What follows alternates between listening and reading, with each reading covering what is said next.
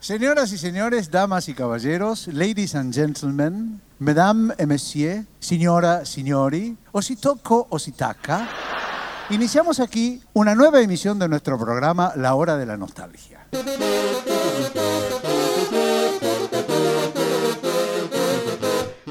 Sean ustedes bienvenidos a La Hora de la Nostalgia, el podcast donde hablamos de Lelutier. Hola a todos, bienvenidos a un episodio más de este podcast al que hemos llamado La Hora de la Nostalgia. Mi nombre es Sebastián Padilla y estoy con el trío de aristócratas rusos que pasan a presentarse ahora mismo. Mirá, viene justo esta. Acá con todos ustedes el duque Topolev. Bien duque. Hacete el duque. ¿Qué tal? Buenas noches, ¿cómo les va? Mi nombre es Juan Mencón, el conde. El conde Ah, mire, mire cómo se la piensan. ¿eh? El que esconde. Juan, nombre ruso. Sí, Le dicen Juanovich. Sí, sí, y falta, falta, el, Guarda, el- ¿eh? el más alto, pero el más bajo, ¿no? Claro, sí. eh, cuidado Sí. a la altura, Su Alteza. Eh, aquí el varón Nikita. Muy cagado de frío. muy bien. El, el varón con B corta en este caso. También ellos son conocidos como Sebas Arabia, Juan Vargas y Leandro de Becky respectivamente. Y en Mandocleta, ¿quién viene? En efecto, soy su correo secreto. Sí, no podía ser otro. ¿eh? ¿Qué noticias traerá, no? Buenas noticias. Hablando de noticias y de mandocletas, hoy tenemos la increíble visita de el señor Fernando Tortosa. ¿Qué hace, Fer? ¿cómo va? Qué gusto estar con ustedes. ¿Cómo anda, Fer? ¿Todo bien? Eh, algo que tengo que decirles es agradecerles por haberme llamado, digamos. La verdad que para mí fue un poco conmovedor que hayan decidido hacer un- algo con los instrumentos que hice para, Ah. para el Luthier Oh, y bueno, mucho. realmente fue, se los agradezco. A ver, vos sos parte de la historia Claro. de Luthier. bueno, Sí, sí, Y aparte metiste un golazo. Sí. Sí, total. Sí, un total. golazo. Junto con, con un instrumento de pelotas hiciste un golazo de media cancha. Qué ocurrente, doctor.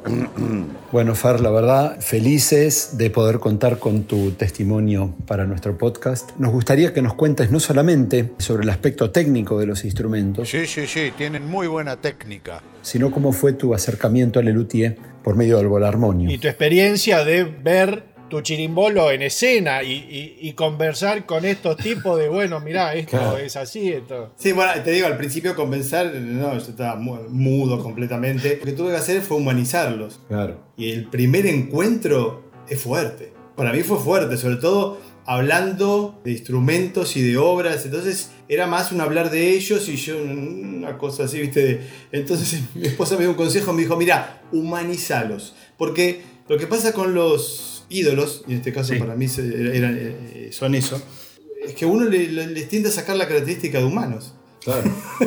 Entonces, desde mi lado no estaba muy claro, entonces yo tuve que arreglar eso y bueno, una, una pequeña, un pequeño ajuste que dio resultado. Claro. Ellos en ese sentido son bastante humanos, digamos, ¿no? O sea, pueden bajar tranquilamente a la Tierra y charlarte de, de, de para para y después subirse a la nave espacial e irse al planeta de, Sí. de- de las estrellas, digamos, pero... Es, es verdad, pero verdad, es verdad, verdad. Siempre me, me asombró a mí la, la cortesía y la amabilidad y la humildad con la que por ahí me pedían algo. Y yo digo, desde Carlitos que vino una vez a decirme, Fernando, a vos te, te incomodaría si nosotros podemos bautizar el instrumento. ¿Cómo? Al revés. Si lo- son los, los maestros en esto, así que Claro. un poco lo que viví en los ensayos, todos los ensayos de luterapia y las horas que vivieron después, es eso. O sea, ellos cuando tienen que opinar algo de un instrumento lo hacen desde, desde la cortesía, la amabilidad y siempre la pregunta. No hay una orden, hay una pregunta, una consulta. No se ofende si le pido, me repite la pregunta. Porque con el volarmonio tuviste que hacer algún ajuste en base a, a sus necesidades teatrales y musicales. No, no, no. El volarmonio que presenté es tal cual como, como es el que está. Cuando hice el volarmonio, un poco lo que hice, que lo que quise fue dividir eh, el instrumento en dos partes para que formara alguna especie de contraste, digamos. Después tuve que elegir este, el objeto. Claro. Eh, pasé, por varios objetos distintos, hasta guantes, me acuerdo, eh, y me quedé con la pelota porque los objetos tienen adherido una, una idea, una emoción. Y como sabía que esto iba en clave de humor, dije, bueno, el objeto tiene que ser agradable, agradable y tiene que estar relacionado con situaciones agradables para que la gente se el público se predisponga bien. O sea, sale por un, por un escenario un conjunto de pelotas y ya te predispone de buena manera. Sí, apá, la si- pelota es juego. Claro, y es lo que ellos hacen, viste que juego. Fer, escúchame, vos eh, an- antes de que aparezca la expo y esta convocatoria para luthiería, ¿vos ya tenías instrumentos hechos? No. Tenía muchos instrumentos desarmados porque me fascina ver el principio sonoro de los instrumentos musicales. Estudié música, estudié teatro, estudié comercialización en la Universidad de, Palermo. Eh, te digo porque el tema de comercialización me, me ayudó un poco a, a interpretar qué podía ser lo que podría llegar a gustar. Ajá. Ok. Cuando ves Claro. todo lo que es pro- producto, canales de comercialización, todo eso, bueno, ves un poco de eso. Un secundario técnico, para hacer los bocetos me resulta fácil. Y estudié diseño, imagen y sonido en la Escuela Panamericana de Ah. Arte. Entonces, toda esa combinación creo que hizo que, que pudiese hacer algo que resultara más o menos bien. O sea, y digo esto porque en realidad yo no vengo de una, una escuela de lutería como la mayoría de los luthieres de luthier Claro. pero es un lugar que me fascinó, el de los instrumentos informales, a tal punto que me quedé. Claro, y cuando apareció la convocatoria de la expo, te mandaste de cabeza, dijiste, uh, yo acá Sí. tengo que preparar algo y hacer. Sí, sí, lo, lo hablé con, con- con mi familia, me apoyaron 100% y hasta el día de hoy me apoyan con, con mis Sí. locuras, pero este, en aquel momento to- todo lleva un proceso, que a veces uno quizás ve el logro, ¿no? Y, pero el camino para llegar eh, no- a veces no es tan fácil. O sea, haciendo el armonio me encontré llorando a las 3 de la mañana. porque-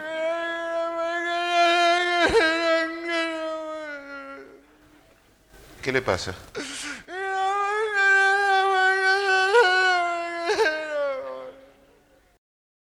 ¿Y qué más?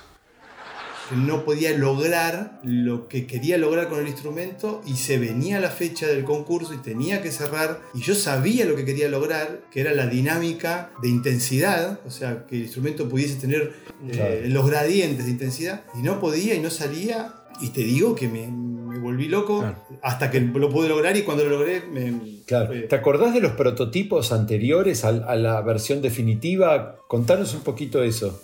Está muy buena tu pregunta, Juan, porque mira, yo tenía un sueño, que era estar en el concurso y no tenía los recursos. Wow. Claro. Quizás sí los, todo lo que había aprendido, Sí, pero sí, yo tenía el lavadero de mi casa que mide 2 metros por 1,50. Ahora tengo un taller con todo, está, está buenísimo, pero en ese momento tenía eso nada más.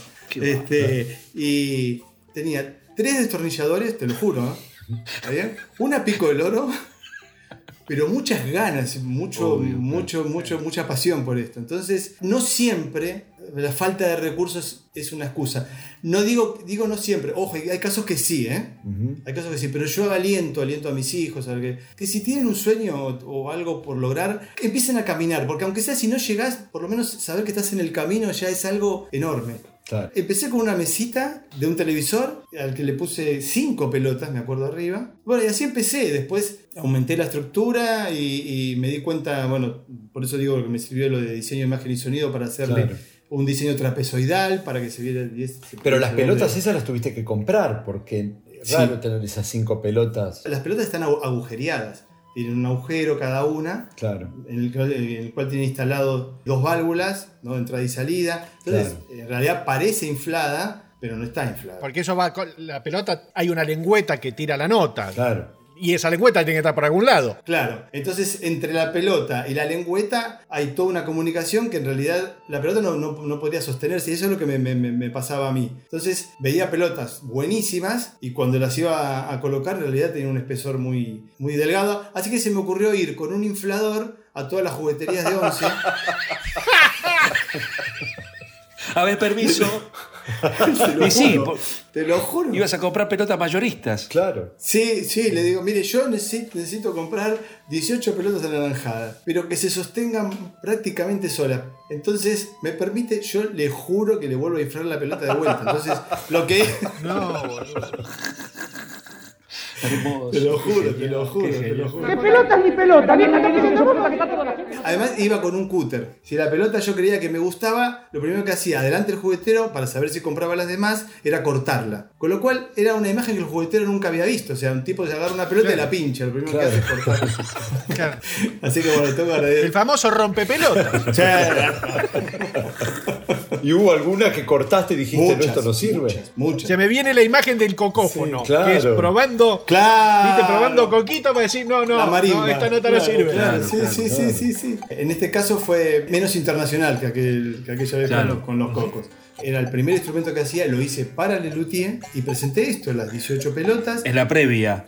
Sí, tendría que presentar una carpeta con fotos, audio y la descripción técnica del instrumento, sonoridad, todo, ¿no? Una, una ficha. Tengo el primer boceto que hice. Uy, qué lindo, sí. Y prácticamente si ven ese boceto está el volarmonio ahí. Lo que te decía, tenía ese boceto y empezar a hacer pruebas con esta mesita. Sí, tratar de que el instrumento cumpliera eh, las necesidades de sonoridad que yo me había impuesto, que son una extensión sonora, no te digo muy generosa, pero que le permitiera a un compositor poder hacer algo. O sea, entonces 18 notas me pareció Claro. que, que estaba bien en escala cromática Sí. que el instrumento tuviese una potencia en la emisión de la nota. Es importante para mí que el instrumento, lo que digo yo digo, dispare la nota. Suene, y Eh, suene ahí, claro, y se escuche, sí. se escuche ahí, claro. Má- Más, allá de, de tener micrófonos o no. Y ahí me encontré con algo que mm, yo no esperaba. Las lengüetas eh, de metal. Lo que pasaba acá era que entraba tanta cantidad de aire que la nota se, se- se quedaba clavada la lengüeta. Mhm.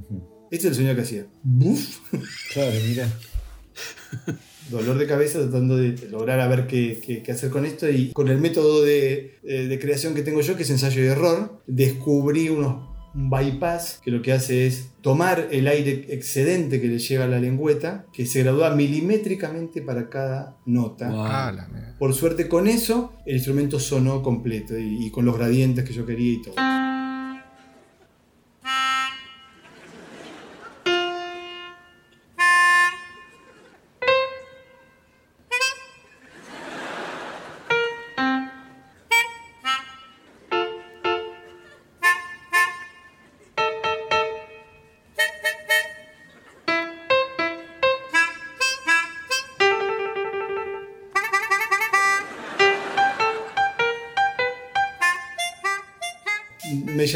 Decirme que había quedado preseleccionado Ah, ok. y que tenía que competir con cuatro instrumentos más en un teatro y ahí es- donde tuve que llegar y fue mi primer encuentro con Lelutier y, y un encuentro fuerte porque eran ellos sentados en la platea, yo arriba del escenario estábamos, para mi mente era bastante porque estábamos invertidos, entonces Claro. era, era una locura. ¡Qué compromiso! ¡Qué compromiso! ¿Estaban los cinco Luthier? Los cinco, los cinco, sí. ¿Hugo Mira. Domínguez también fue? Estaba Hugo también, sí, Mirá. estaban todos, estaban todos los técnicos, estaban todos. ¿Vos con quién fuiste, Fer? Eh, bueno, fui con, con mi esposa eh, y con Coco. Coco. Coco es un fletero que yo le tengo que hacer un monumento. Yo soy muy obsesivo con los tiempos y las, las agendas, ¿no?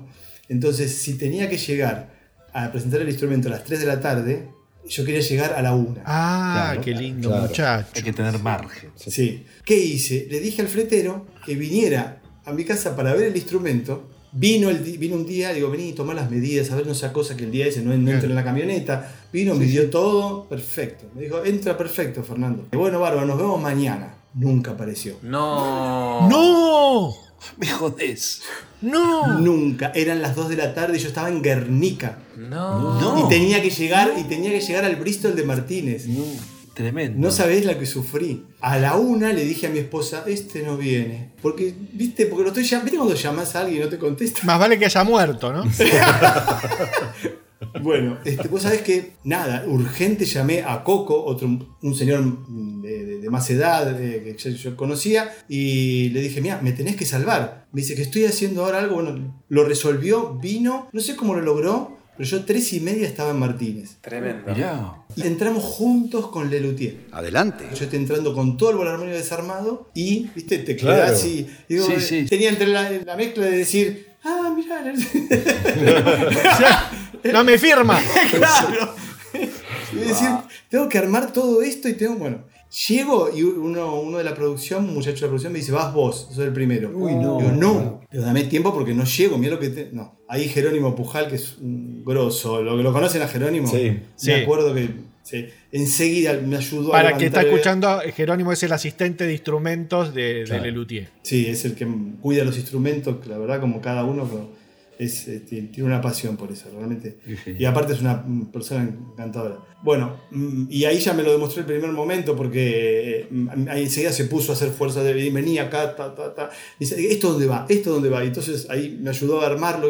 Bueno, llegué a armarlo, me en un momento me dijeron, vas vos y vas, porque ya el luthier se va, si no. Claro. Y le digo, bueno, ya está. Entonces arranqué, me presenté delante de ellos y empecé a hablar del instrumento. Yo había llevado un inflador de pie, por las dudas, porque siempre tengo un plan B. Digo, a ver si no hay un enchufe para poder enchufar el compresor. Lo puse en el piso y mientras presentaba eh, la parte técnica del instrumento, iba subiendo y bajando la pierna, inflando las pelotas, porque eh, mi idea era que se dieran cuenta lo menos posible. Yo no tengo ni idea si se dieron cuenta o no, pero. O sea, de la cintura para arriba. Yo hablaba así, Bien, claro. la sonoridad del instrumento y de abajo se veía esto. Total, Inflando las pelotas y de vez en cuando alguna caída. Finalmente, bueno, mm, terminé la presentación y pude, pude tocar. Eh, me acuerdo que Carlitos me dijo una frase que me dijo, a mí me encanta, me dijo el instrumento. Yo no, no sé ni cómo va a sonar. Es más, no sé, ni- pero me gusta el instrumento como... Este, Lo que vistoso, ya le- todo, le- claro. sí, sí, le gustó mucho. Él con, con Iraldi hacían Uf. el órgano de campaña, que era Claro, un instrumento claro, grande. Sí, sí.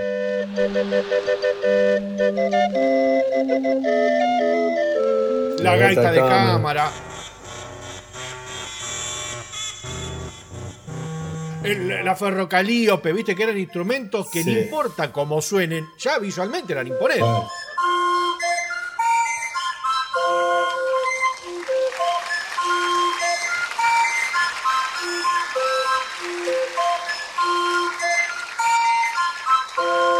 Todos en general o sea, saben enseguida cuando ven algo que creo que puede llegar a dar resultado por lo, por lo que sea. Me llaman y me dicen por teléfono diciéndome de, de la producción que había salido elegido ganador del concurso. Ahí vienen los, los desafíos, ¿no? Porque ganaste el concurso, tenés que tocar en el Centro Cultural Recoleta frente a un público y va a estar Lelutier y por ahí había un canal de televisión. ¿no? Tranqui, sin presión, Sí, ¿eh? sí. Sí. Yo iba haciendo todo. Yo iba avanzando. claro. Está perfecto. Aterrado, con Sí, sí, pánico, con el, viste que se te, se te cierra la garganta. Yo, pero todo, todo lo iba haciendo. ¿Estás bien? Sí, sí, sí. Yo todo, todo decía que sí. Entonces, porque estaba en el camino que a mí me gustaba, ¿viste? Pero yo estaba vendiendo productos para una empresa en el exterior, ¿entendés? O sea, Claro. entonces me encontré conmigo. Claro, obvio. Fue estabas a full. maravilloso. A full. Y ahí entregan una medalla, la verdad que fue, fue- fue Sí. muy lindo. Y bajo del desarmo el instrumento y hay una sensación rara porque yo estuve con ellos en el, te- en el teatro, presenté un instrumento, gané el concurso y me fui a mi casa con el instrumento. Y yo no quería tenerlo en mi casa.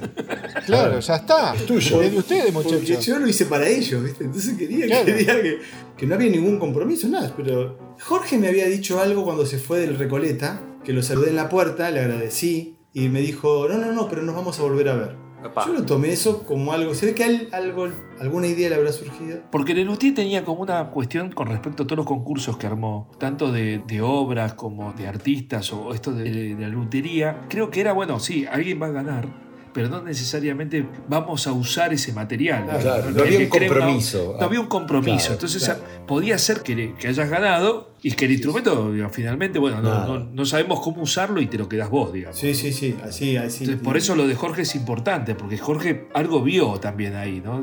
Eso es vista. Y yo creo que por ahí lo que, lo que puedo llegar a ver, que eso lo hacen ellos por la, por la experiencia y la sabiduría que tienen, yo presenté el instrumento con un defecto, porque se cortaba la fecha de entrega y tenía que entregarlo. Yo quise disponer la escala cromática a modo de teclado, o sea que al, al disponerlas así, se me fue un instrumento de 2,60 metros. Claro, enorme. Para hacer una octava tenías que saltar.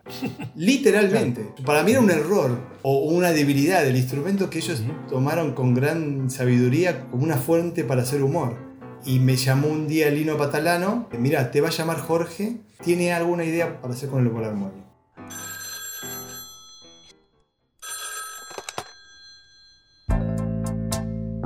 Hola. Y a los dos días me llamó Jorge diciéndome a ver si podía llevarle el- un módulo, aunque sea a la casa, para que él pudiese probarlo y ver a ver qué se le ocurría. Yo a Jorge tengo que estarle, y, y estoy de por vida agradecido, porque gracias al empuje de Jorge, el volarmonio pisó los escenarios. El grupo no sabía qué hacer con el instrumento. ¿Y ahora qué haremos? Era la primera vez que iba a encontrarme con un luthier, todavía no los había deshumanizado, entonces llevaba toda una carga de nervios y de, de Sí, ansiedad, ¿viste? Me invitaba a la Total. casa, por supuesto, estar eh, a tiempo. Fuiste con Coco. Eh, Con Coco, obvio. con Coco. Este, cuando estoy por entrar a la casa de Jorge, piso caca. No. Tranqui. Fer, querido, querido. Bueno, pero dicen que da suerte. Claro, suerte. Y entonces. Toqué timbre y digo, ¿y este olor? Soy yo. Y miré para abajo y dije, no. ¿Por qué ahora viendo tantos días en la vida? Ah, digo, ¿dónde la pisé? ¿Viste cuando decís dónde la pisé? Entonces, ¿qué hago? Me saco las zapatillas, ¿no? Se se me ha ocurrido eso. Entonces, cuando Jorge abre la puerta, me encuentra con una zapatilla en la mano. El aparato, el, el módulo que había llevado, todo transpirado. No fue. ¿A dónde me metí? Preguntó Marona. Le digo, Genial. "Mira, te pido disculpas, le digo, pero eh, este, ahí lo humanicé completamente. No había forma de no Claro, sí, Este, claro. Te pido, te pido disculpas, pero mira lo que me acaba de pasar. Me dijo, no, no te hagas problema, muy amable, viste, enseguida. No, no me acuerdo cómo lo resolví, pero bueno, eh, lo resolví. Y esa fue mi entrada a la casa de Jorge con, el, con un módulo de volarmonio, que Fantástico. después había varias charlas con Jorge cuando se hacía la obra, ¿viste? Emails se iban y venían, bueno, hasta el día de hoy seguimos. Y en una me acuerdo que se acordó él, yo no me acuerdo para nada, cuando lo llamé después de que realmente había eh, ido muy bien la primera prueba de volarmonio con público. Y le digo, Jorge, muchas gracias, qué sé yo. Y él me pone una parte. Y creo que también debemos agradecerle a ese perrito que nos trajo buena suerte. usurpó perrito criollo. Supongo que a partir del volarmonio comenzó un trabajo tuyo más exclusivo a nivel tiempo con el luthier. A partir de que entra volarmonio en terapia, eh, me tomé todo. Todo mi trabajo fue ese. Ok. Iba a todos los ensayos, eh, hacía todas las modificaciones que me pedían. Claro. Carlito me dio una idea muy buena que yo había dispuesto las, las pelotas a modo de teclado, pero bueno, una al lado de la otra. Entonces Ajá. él me dijo, Fernando, si pudieses elevar las negras un, un poquito arriba y un poquito hacia atrás, quedarían más como en el piano. Ajá. Claro. Eh, eh, y realmente ahí quedó un teclado. Hubo otras ideas, Jorge me pi- pidió hacerlo más amplio todavía para hacer las corridas más ampulosas, exageradas. Cuando lo viste en público y, y viendo la reacción de la gente cuando entra el armatote y la gente hace ¡Ah! Uh, sí. Porque pasó en todas las funciones, que entra Jorge con eso y es una reacción de la gente sí o sí. Mira, yo había llevado público porque yo quería que la prueba saliera bien. Viste la prueba. Sí, sí, sí, estuve ahí con, Ah. todo, con toda la familia que pude llevar. Está. Y les dije, aplaudan. Ah, claro. Porque si no. Que la obra Bueno. quede. claro. Entonces me pasó lo curioso, que cuando sale el instrumento, surge un aplauso, me di vuelta para mirar a mi familia y el aplauso venía de otro lado. Claro. Era que era espontáneo. Claro, sí, y ahí, claro. a- ahí me quedé, ahí dije, Este que aplaude no, no es primo mío. este, claro, este, este- este no es mi tío. Claro.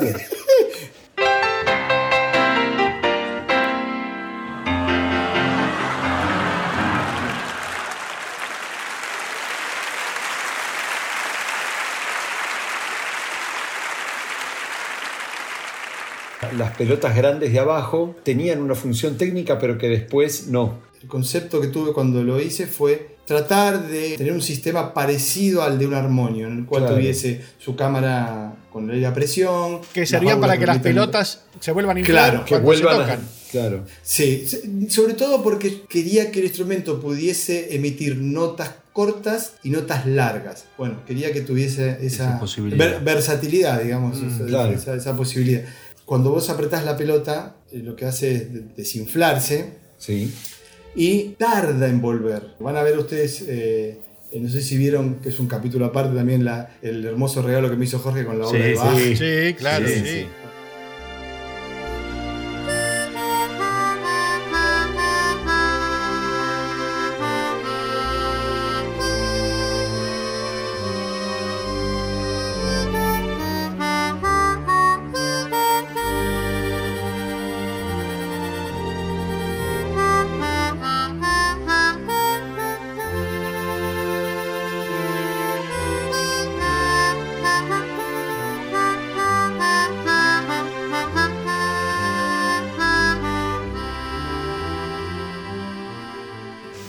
Como creador del instrumento, que él en esa obra le saque todas las virtudes que el instrumento tiene, que son emitir notas largas, en los matices de, de intensidad, bueno, nada. Sí, sí, Eh, sí, sí. Y, y si te fijas en un momento hace como una, una especie de digitación que es ta, ta, que él la tuvo que estudiar. eh. Qué increíble. Yo quería que el instrumento pudiese, pudiese hacer eso. Responder. Eh, claro. Entonces, para eso necesitaba un compresor que para que el, el aire a la pelota vol- volviera en forma rápida. En Rhapsody in Balls eh, no es necesario.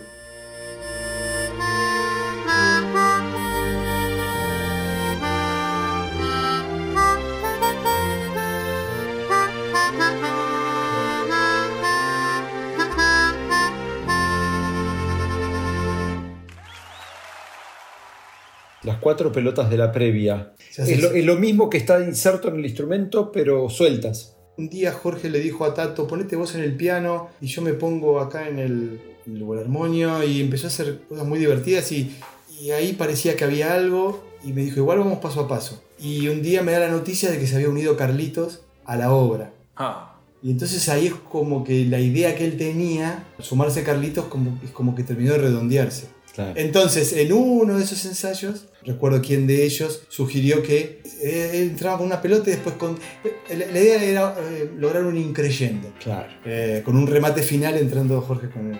Con todo. Saben muchísimo, eh, no, hace falta que, no hace falta que lo diga yo, es que lo ves en los ensayos, o sea, y, y entonces la idea de haber hecho un increyendo estuvo fabuloso. Claro, pues es una anticipación a lo que se viene, mire, y cuando se viene lo que se viene, decís, no, no te puedo creer. Y vos, eh, sabés que esas tres pelotas tuve el gusto de hacerlas con mis hijos. Le conté a, lo- a mis hijos, le digo, mira, hay que hacer, lo hacemos juntos y ah, no sé, Qué nos, sacamos, nos sacamos alguna foto y quedó de recuerdo.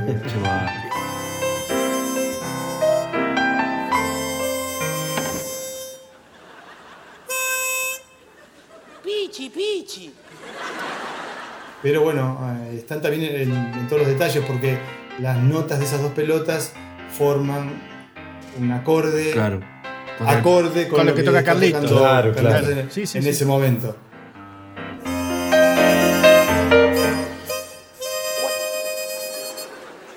Y ahí hubo una primera presentación, fue con los compañeros, Claro. claro. porque tenía que pasar ese, ese filtro primero. Claro. Claro. El Rhapsody in Balls es una de las obras que yo más he disfrutado interpretándola. No sé si era porque era un boogie boogie furioso donde yo ponía todo mi virtuosismo al piano o por el instrumento maravilloso que construyó Fernando Tortosa y el dúo que hacíamos con Jorge Marona. Esta obra nos dio tantos, pero tantos, tantas satisfacciones, ¿no? Tanto, tanto placer sentir como el público se iba calentando, iba entrando y al final rompía un aplauso cerrado de reconocimiento eh, genuino y de disfrute. El instrumento era tan espectacular como versátil y musical. O sea que Tortosa ganó el primer premio y bueno, y se ligó una gran felicitación de parte de Lelutier. Bueno, tuvo su in- instante de gloria y ¿qué pasó? Terminó archivado en un baúl de Lelutier. Un año después, en el 2008, estábamos trabajando a toda máquina en los ensayos para estrenar el espectáculo Luterapia. Se me acercó Jorge Marona y me dijo, Carlitos, ¿no te gustaría escribir una obra y usar el volarmonio?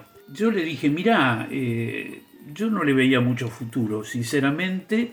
Yo estaba casi ciego porque realmente no, no veía más de un palmo de mis narices. Le dije, visualmente es lindo y es muy dúctil, pero yo no sé qué es lo que podemos hacer. Después de todo suena casi como un acordeón el instrumento. Jorge volvió a la carga y dijo, mirá, es muy lindo el instrumento. Se lo ve muy lindo, es un típico instrumento de Lelutier y podemos realmente inventar algo bonito. Y yo le, le dije, bueno, mira, hagamos como quieras. Y Jorge me dijo, hagamos una cosa, juntémonos los dos solitos con el instrumento y con un piano y pongámonos a improvisar, a ver qué es lo que sale. Nos juntamos con Jorge. Y Jorge, con muy buen criterio, dijo, mirá, como va a ser una especie de improvisación, lo que a mí se me ocurrió fue escribir cuatro o cinco secciones de un blues de 12 compases, un blues común y corriente, en do mayor, nos pusimos a tocar y a improvisar. Y armamos además un pequeño boceto utilizando una vieja idea que nosotros siempre tenemos, que uno de los luthiers quiere tocar una obra y aparece otro, lo interrumpe y lo jode. El asunto era justamente eso, que yo me sentaba al piano y empezaba a tocar con toda pasión un blues bien al estilo de New Orleans y aparecía Jorge y me interrumpía y yo lo echaba del escenario. Con tres pelotas iba subiendo la apuesta y yo lo echaba cada vez. Hasta que al final, durante un ratito, no volvía y yo dije, bueno, finalmente me libré de este tipo. Pero no, aparecía con el instrumento de Tortosa. Bueno, finalmente escribimos el, blues, le pusimos con muy linda idea el nombre de Rhapsody in Balls, que alude, es un poquitito, es una parodia al Rhapsody in Blues de Gershwin. Cuando mm, terminamos de armar todo nuestro pequeño espectáculo, los llamamos a los muchachos. Dijimos, muchachos, tenemos una obrita nueva, absolutamente original, nos gustaría que la vieran. Y bueno, los muchachos vinieron. Esto fue en, el, en, la silenciosa platea del Teatro Bristol se sentaron los tres luthiers, medio alejados del escenario, así, con una actitud bastante displicente, ¿no? Y bueno, y Jorge y yo salimos, hicimos nuestra prueba, nuestro intento, y desplegamos toda la, la gracia y la artillería que pudimos.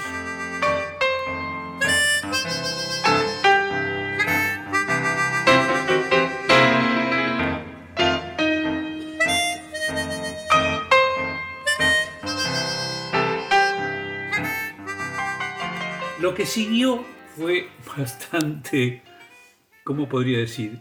Casi desgarrador. Bajamos a la platea, había un silencio muy grande entre nuestros tres compañeros, pero lo que yo recuerdo fueron tres frases que las escribí y las consigné en mi diario de bitácora porque yo no podía creer. Las tres frases fueron, la primera, yo la verdad no la veo. La segunda, francamente, me parece bastante pobre. Y la tercera, esta, creo que fue la, la, mejor, o sea, fue casi un piropo. Si ustedes quieren probarla en público, yo no me voy a oponer. O sea, ante tremendas, increíbles pruebas de confianza, Jorge y yo decidimos probarla de cualquier manera al día siguiente. ¿Qué sucedió? Gol de media cancha, la gente la aplaudió rabiar ese día y todos los días que siguieron. Bravo por Tortosa, bravo por la idea de Jorge y bravo por eh, los luthiers que en definitiva después acompañaron naturalmente.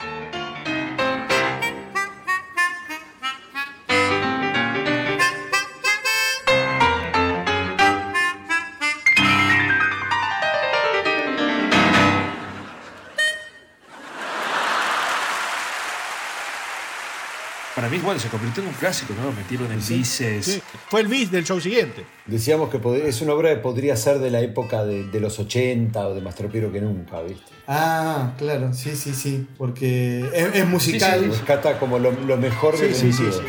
Bueno, gracias.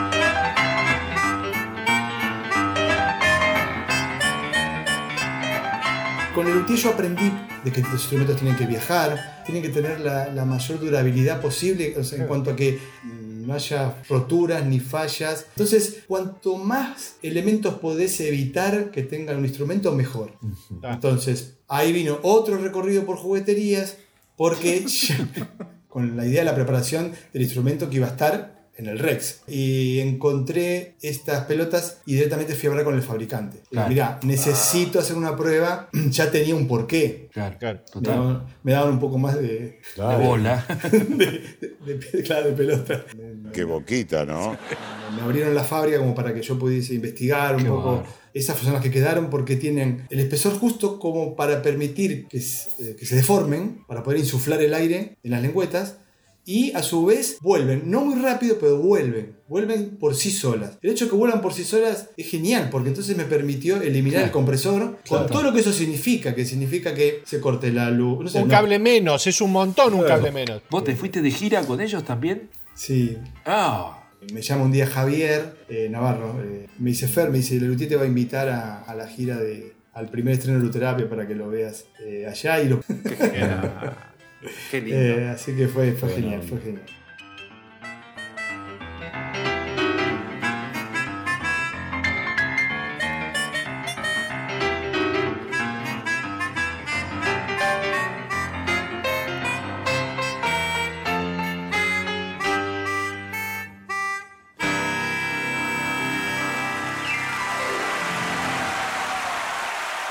Vos, una vez que se estrenó Luterapia, bajaste la persiana, dijiste, bueno, ya está, se terminó acá mi vida como luthier.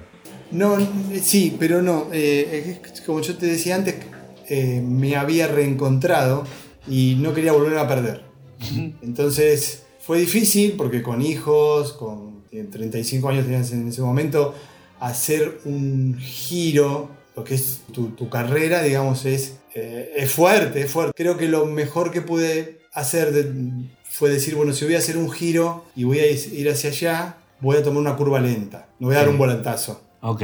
porque tengo toda una familia, porque... Y bueno, entonces lo que fuimos y con mi esposa eh, adaptándonos a este luthier, artista que apareció, entonces, eh, bueno, viendo, hubo mudanza de casa, el tema de, de- de armar el taller, y de a poco mm, yendo hacia ese nuevo camino, digamos, ¿no? que yo quería, quería lograr y en el que estoy hoy. Eh, entonces, cuando terminó, se ve que el fuego de todo eso, esa adrenalina, había quedado y no, no, no, no podía.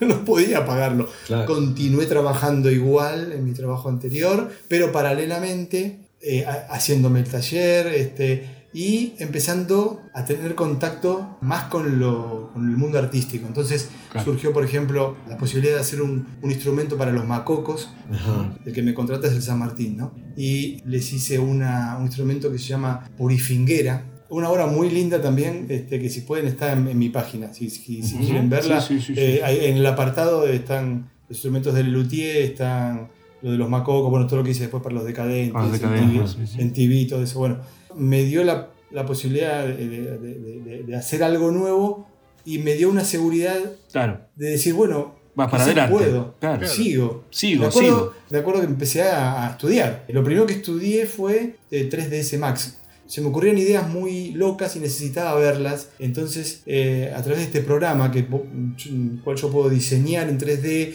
poner el instrumento arriba en un escenario, ponerle luces, ver cómo quedaría, me, me viene muy bien con la idea de, de- de- de poder continuar. Y en el medio surge esto también de- del campanófono.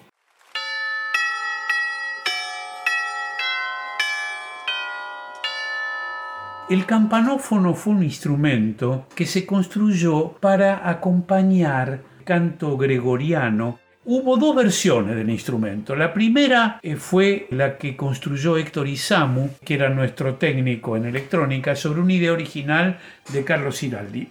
La idea era bastante simple y realmente no tenía ninguna gracia, porque eran tubos metálicos que estaban colgados de un armazón y eran percutidos por pequeños martillos que eran eh, accionados por un- unos electroimanes. Lo ejecutaba Jorge Marona en la obra Educación Sexual Moderna del espectáculo Bromato de Armonio.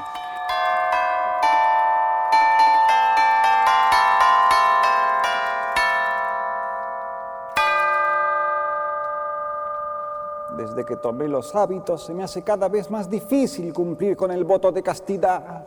El padre prior me dijo, Hijo, es muy simple, debes distraerte. Eh, En tu tiempo libre, ocúpate en tus manualidades. Oh, no, no, no, mejor reza.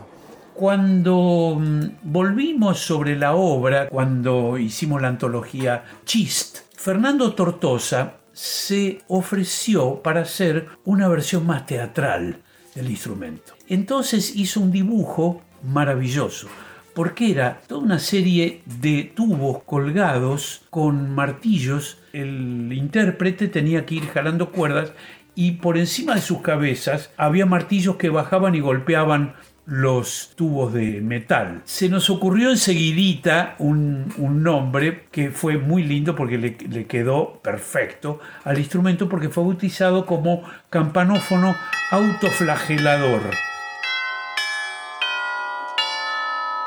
Desde que tomé los hábitos, se me hace muy difícil cumplir con el voto de castidad. Yo trato de distraerme.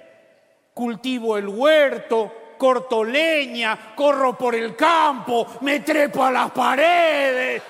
Yo estaba en una, creo que fue en Rosario, y veo, digamos, ahí en, uno de los, de los preparativos, yo siempre solía ir antes de los, de los shows para, para ver si faltaba algo con el armonio, con lo que fuese, digamos, ¿no? Eh, me dice la gente de, técnica que estaban eh, viendo a ver si podían lograr que el camparófono se, se- se volviese un poco más vistoso o, o qué hacer con el campanófono, por, el, el tubular, porque eh, desde la bandeja tercera del Rex no se veía. Ok. A mí se, se me ocurrió presentarles una idea que les gustó mucho y me dieron el ok para que siga adelante. En ese caso fue distinto porque la obra ya estaba hecha y ya había una temática. Con eso como anclaje, tengo un monasterio, tengo un monje. Te estás condenando. ¿Qué me dices del voto de castidad? Nada, que yo voto en contra. Manejando de Rosario a Buenos Aires, me surgió toda la idea completa, se la dije a mi esposa, le digo, mirá, tiene que ser algo de que tenga que ver con la penitencia y la autoflagelación. Y mi esposa otra vez apoyándome me dijo, no les cuentes la idea, haz el dibujo, haz una especie de prototipo, algo que puedan ver. Entonces, sí, claro. Mejor ver que, que imaginar. Yo presenté el campanófono tal cual está, menos la parte de adelante. En la parte de, de adelante, donde está Carlitos, El reclinatorio. claro, no era un reclinatorio. El músico iba sentado. Claro. Y, y Carlitos me dice, creo que la idea sería un reclinatorio ahí, para que yo pueda tocar arrodillado. Y fue fantástico, esa idea fue genial, porque a mí me permitió rediseñar el instrumento y rediseñar la parte de adelante del instrumento, lo de atrás quedó igual. Y al rediseñarlo pude colocar, por ejemplo, las sogas a modo de rejas para que reforzaran la idea de, de- de encierro, de claustro, el tema de, arrodillarse, quedaba bien la idea de que, de que pasaran las sogas por debajo de él, por atrás de su espalda, y bueno. que, claro, que el instrumento sonara a, a la misma vez que él se da martillazos sobre su cabeza. Claro. Entonces la idea, la, la idea del Es castigo ahí venía increíble, increíble. Muy Es muy bien. lindo, sí, sí, sí. esa fue la síntesis que quise hacer y después, bueno, trabajé con, con- desde el punto de vista estético de, de- de dar la idea de que nos encontramos en un monasterio. Entonces trabajé con madera de cedro, tubos de bronce, teníamos el cabezal con los martillos que pesan porque son macizos Claro. y son nueve. Porque yo preparé con nueve tubos, lo preparé el campanófono para que pudiese tocar. Pero al final en la obra se tocan solamente cinco notas, entonces eh, lo que hice fue después fue algunos de los martillos, los que no se tocan, los hice huecos, Ah, los que no se usan. Igual así todo tiene un peso considerable. Aparte es loquísimo todo el laburo que se le pone a un instrumento que en escena después está de un minuto. Es como Sí, sí, dos minutos. tremendo. Tremendo. El Sí, nivel sí, de sí, sí, perfeccionismo que tienen los luthiers y los luthiers per, se Sí, como sí, vos, sí, sí. digamos. Es tremendo. Que es un momento, son 40 segundos, pero luce un montón. Sí. Sí. Y son, y son bichos muy teatrales. Muy teatral. Sí. Visualmente era, era genial. Era, era superior al, al original incluso. Sí, sí. Y muy humorístico además, muy humorístico por lo que ocurre, ¿no? Claro.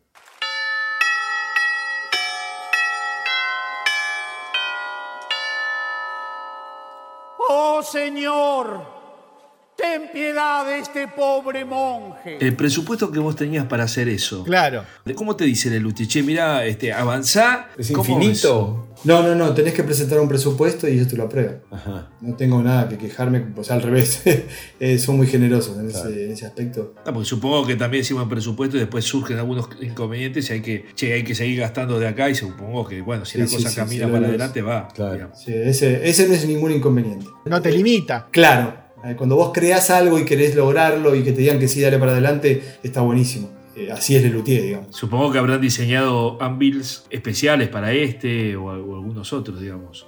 Lo que primero aprendí con, con- con- con ellos es que hay que hacer los instrumentos pensando en la posibilidad que en algún momento algún baúl lo puedan dar vuelta. Por más que vos le pongas una flecha que dice esto para arriba, Sí, sí. cuando- como viajan por tantos países, entonces el instrumento adentro tiene que ir bien sujeto. O sea, hay que hacer el instrumento y después hay que hacer y un sistema para poder transportarlo. Claro. Y igual en, en el camino, cuando vas creando el instrumento, cómo se va a embalar, Que se Claro. desmonte, que no pase de, de tantos centímetros de largo, tantos centímetros de ancho, porque no cabe en el avión. Claro, claro. No cabe en el avión y el otro tema es que pueda entrar en la pata del teatro. Hay teatro que tiene una pata muy, muy chica. Claro. La pata del teatro es lo que está, Las bambalinas. Exacto. eh, que está a, lo- a los costados y que el público no ve, ¿no? Ahí tiene que estar el, Esperando su turno para entrar. lo que hice con el campanófono y con el motor es diseñar un sistema por el cual la gente técnica lo pueda armar, unir dos módulos en la pata misma antes de que termine la anterior obra. Claro. Eh, entonces tiene un sistema, por ejemplo, de colores y así poder engancharlos. Con todo eso puede salir el instrumento armado. hay que ¿no? pensar en muchas cosas más allá del sonido y de cómo se va a ver. Claro, sobre todo cuando armás la estructura del instrumento, ¿no? ¿Estás con algún proyecto con ellos ahora para, para el nuevo espectáculo? ¿Cómo está la relación?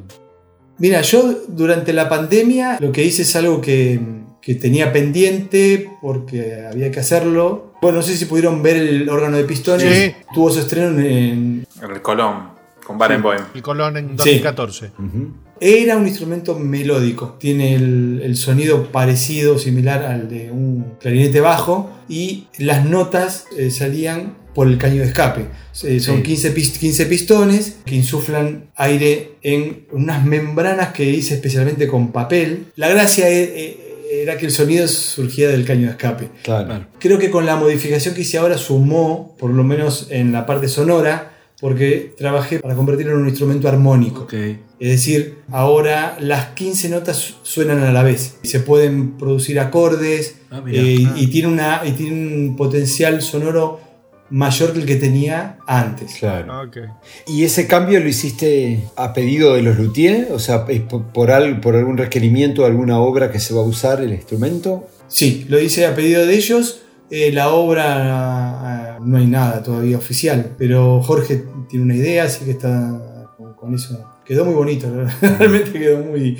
¿El instrumento originalmente lo inventaste para el concierto de Barenboim o fue hecho para otra cosa y cayó ahí de carambola? Lo hice para el estreno, para, para Hazme Reíres. Y lamentablemente no se encontró una obra. Ajá. Ok. Ok, claro. Pero bueno, Jorge es muy, es muy tenaz y, y- Qué lindo dato que nos acabas de tirar, pues no lo sabíamos. y, bueno, nada, desde ahí seguí trabajando con, con el motor, después se modificó, se estrenó en el ¿Qué Colón. showcito te tocó? También estuviste ahí en los ensayos, hay Sí. fotos. Metiste dos instrumentos Sí, sí. ahí, ¿eh? Dios, Dios. Bueno, primero que fue una experiencia inolvidable. Estar 15 días ahí ensayando con, con ellos más. Barenboim, verlo a Barenboim ensayar, eh, tuve la, la- la dicha de poder charlar con él y, y- y- y con el hijo. El hijo se puso a tocar el armonio en un momento. Yo quería como un poco guardar ese recuerdo, pero en realidad a veces los momentos hay que vivirlos. Entonces, eh, digo, si me ponía a buscar una cámara en ese momento me perdía. Te ibas a, Claro. te ibas a Obvio, perder claro. el 90% de la experiencia. Y el desafío de que la obra, por más que era algo muy corto, muy chico, en un momento la obra es así. O sea, Barenboim da la señal y tiene que sonar el motor. Lo, lo- lo tocaba López Pucho. Entonces mi primer pedido era que sonara. Después se afina. El segundo fue era que sonara. que sonara En la nota que tiene que sonar. Claro. que sonara bien. Claro.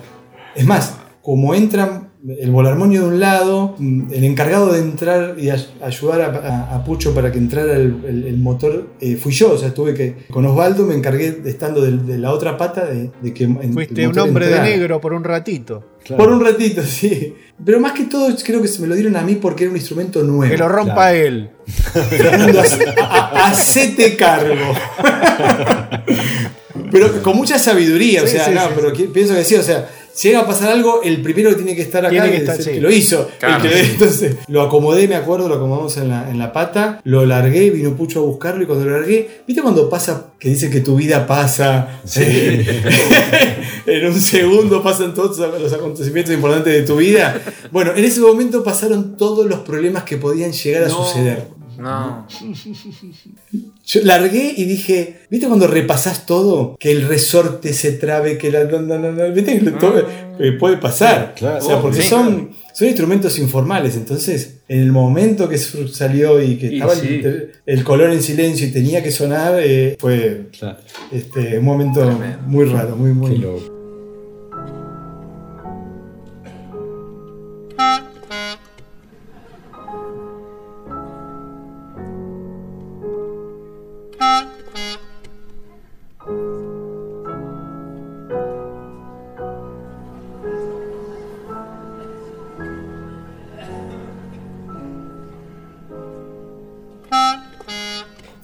Agradecer, realmente soy muy agradecido porque le lutié todas las posibilidades que me dio de incluirme, de, de aceptarme como un miembro más, de, de- de- de estar ahí, con, Sí, de ser, enseñarme. ser parte del equipo.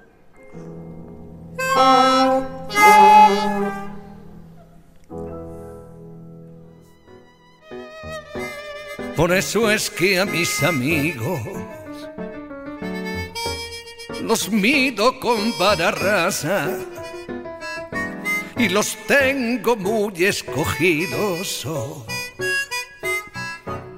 Lo mejor de cada casa. Cuando hablamos con Miguel, con Zagorodny, en su estudio, dice, le pude poner un micrófono para tomar justamente eso que decías vos, toda la expresividad que tenía el instrumento para el compact de, de Serrat. No, no usó las cápsulas que tiene el volarmonio, sino que lo, Lo tomó con, de, de aire con toda Claro. la resonancia de la sala y qué sé yo, se, se le hizo agua a la boca. Él me repetía cada función algo que yo no entendía y, y él me decía que el sonido del volarmonio ya lo estaba afinando todavía. Y él en cada función trabajaba por lograr un mejor sonido. Optó por hacer Sí. cualquier cantidad de cápsulas para que pudieran eh, tomar los graves, los agudos. Un perfeccionista de su oficio.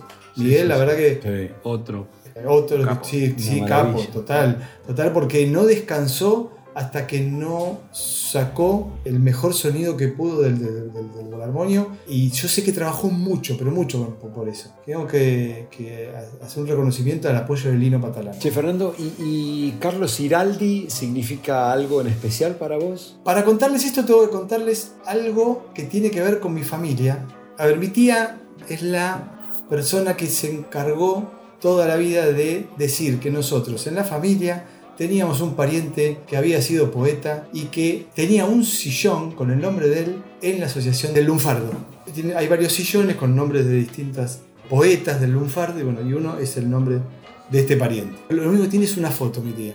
que es? Este hombre se llama Bartolomé Aprile. Me dice, ¿ves? Pero Bartolomé Aprile es el primo hermano de tu bisabuela. Sí. ¿Y por qué me mostraba siempre esa foto? Porque estaba con Gardel. Eh, Me dice, ¿ves en esta foto? Está con Gardel. ¿Ves que era un poeta importante? Bueno, esto fue durante mi vida.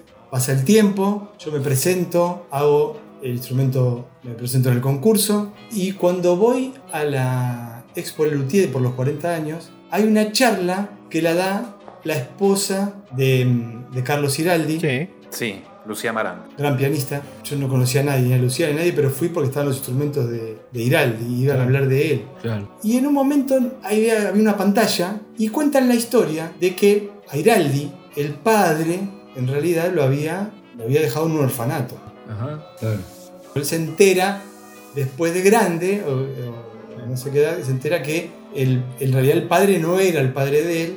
Y él, y esto lo cuenta Iraldi en el documental. El artista peripatético, seguramente. Iraldi dice, mi padre biológico era un gran poeta del lunfardo. Uy. Y muestra la misma foto No, no. que mi tía me mostró durante toda mi vida. Y dice, acá lo vemos con Gardel. Tremendo.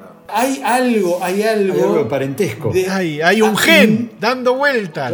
Hay algo en la sangre. hay una conexión O sea, grosa. Sería así, sería así. El papá biológico de Iraldi era primo hermano de mi bisabuelo. Ahí está. Toma, chupate Qué esa mandarina en tu cara. Cre- creer o reventar. Creer o reventar. Increíble. Yo prefiero creer. ¿Vos te imaginás mi tía cuando le conté? No, tremendo. Claro. Se volvió loca. Tremendo. Sí. Bueno, Fernando. Gracias, No te, re- no- no te retenemos más, no queremos que retengas más. Está bien. Gracias por todo. De Gracias, verdad. gracias Fer. Bueno, gracias por todos ustedes.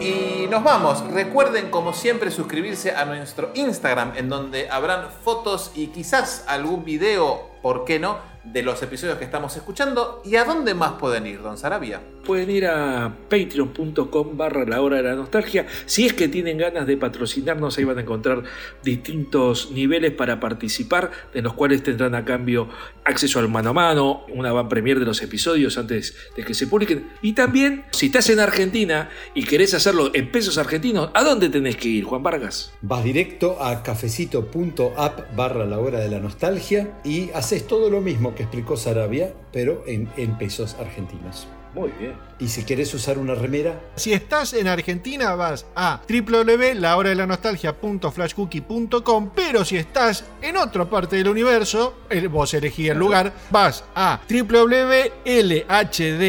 www.lhdln.redbubble.com que es, esas son las siglas de la hora de la nostalgia, Claro. y ahí tenés más o menos lo mismo, pero para el resto del mundo. qué bárbaro. Recuerden también que los oyentes y los fans de Lelutier tienen su lugar en el foro oficial del podcast en lahoradelanostaljia.com.ar. Suscríbanse a nuestro canal de YouTube, toquen la campanita para estar atentos a todas las novedades y háganle caso, como siempre, al mandocletista Carlitos.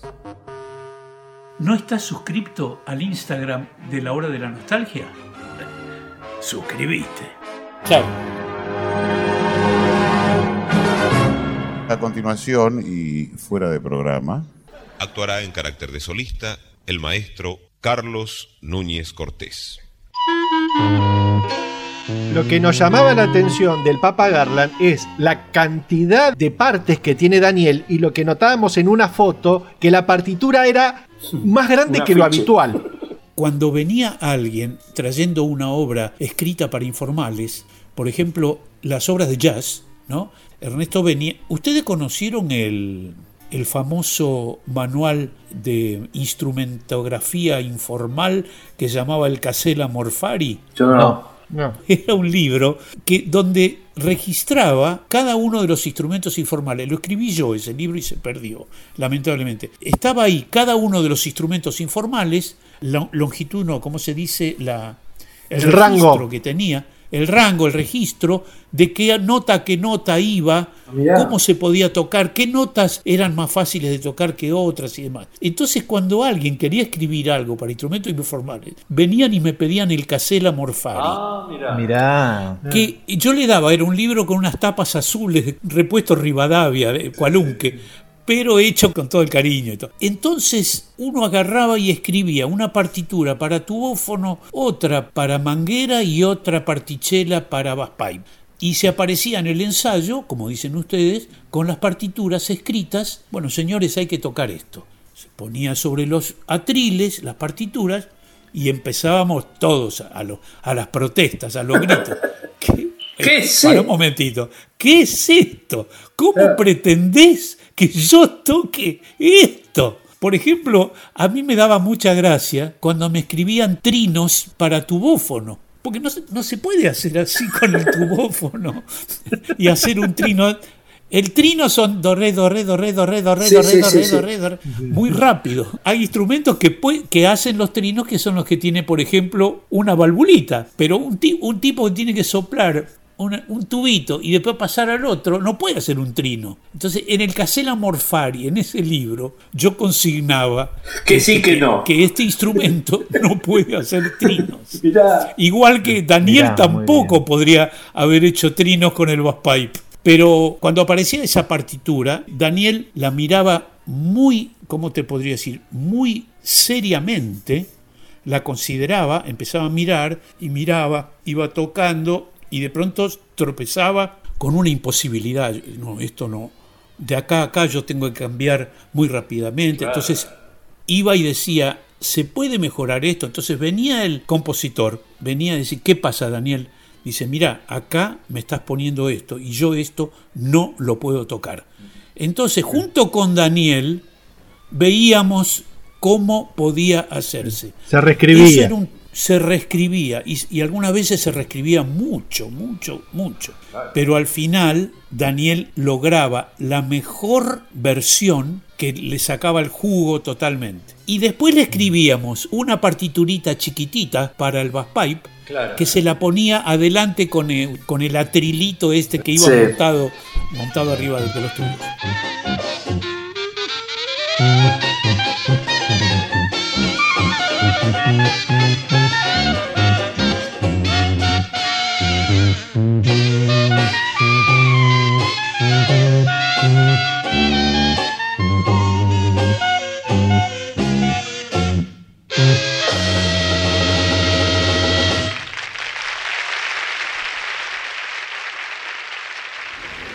Escucha.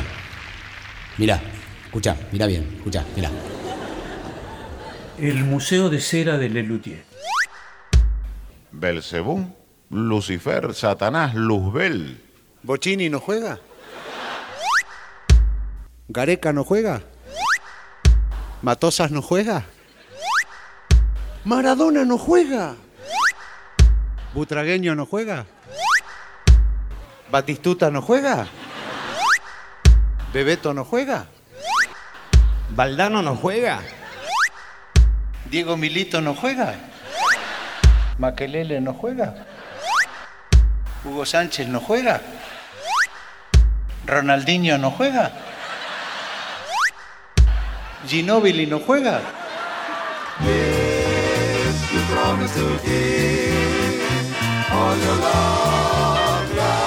Chao, chao. Besis, ¿eh? Che, ¿el volarmonio dónde quedó? Ahí, ahí, al, al lado del campanófono.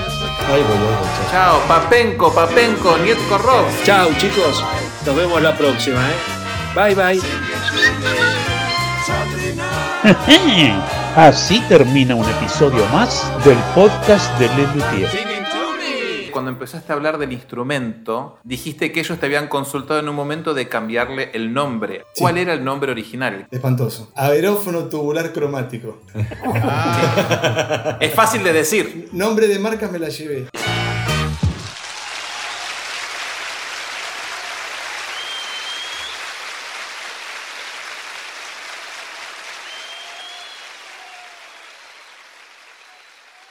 Y por último, donde se oye Casela Morfari. debe oírse. La suela Morfari.